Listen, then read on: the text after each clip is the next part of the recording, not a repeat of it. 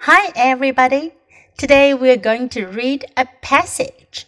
First, listen to the passage Glaciers.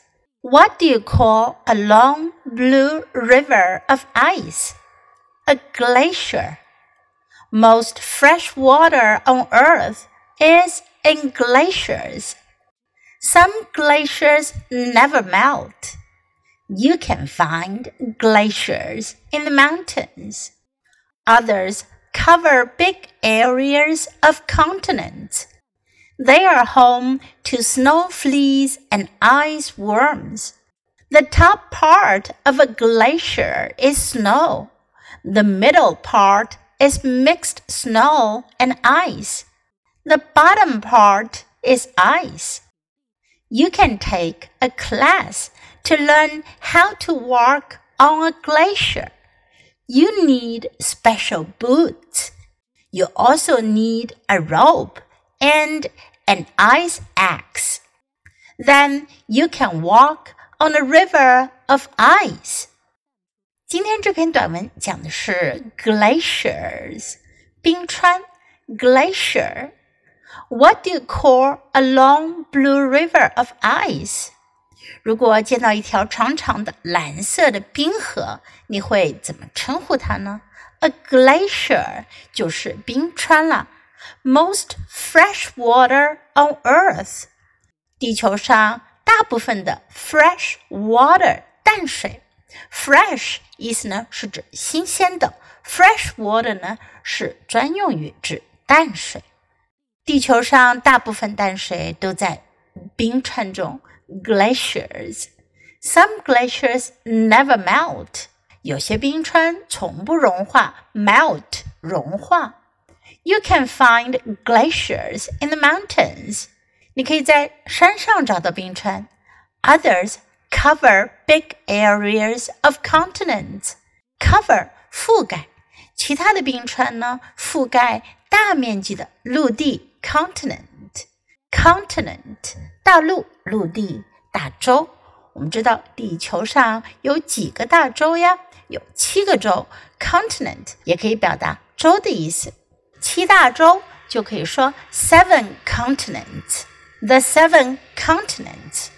The world is divided into seven continents. There are seven continents in the world. 不过呢，在这篇短文中，continent 指的是陆地。 big areas of continents, 大面积的陆地.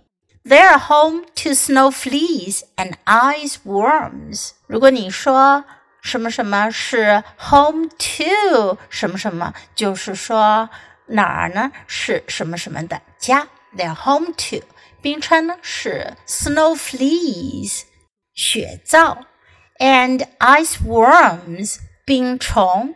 冰川呢是雪罩和冰虫的家，也就是说，在冰川里都会有 snow fleas and ice worms.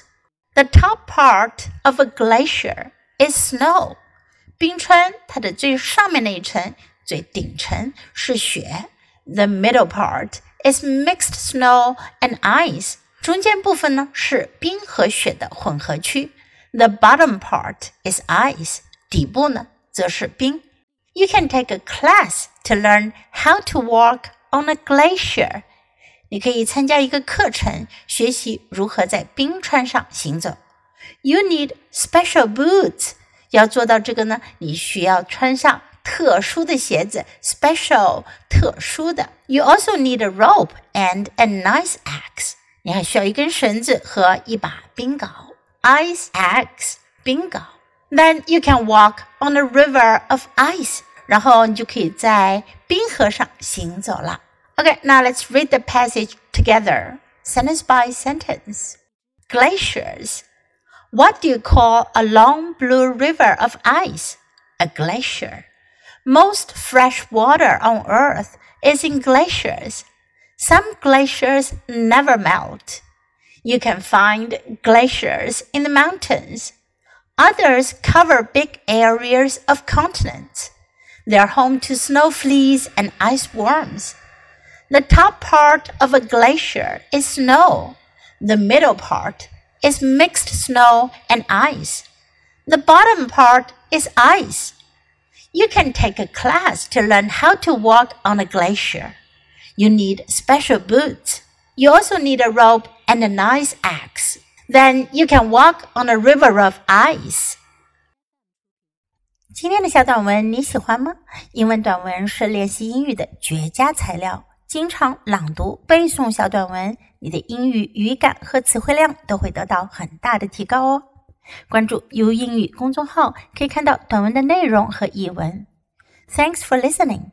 喜欢的话，别忘了给 Trace 老师点赞。Until next time, goodbye.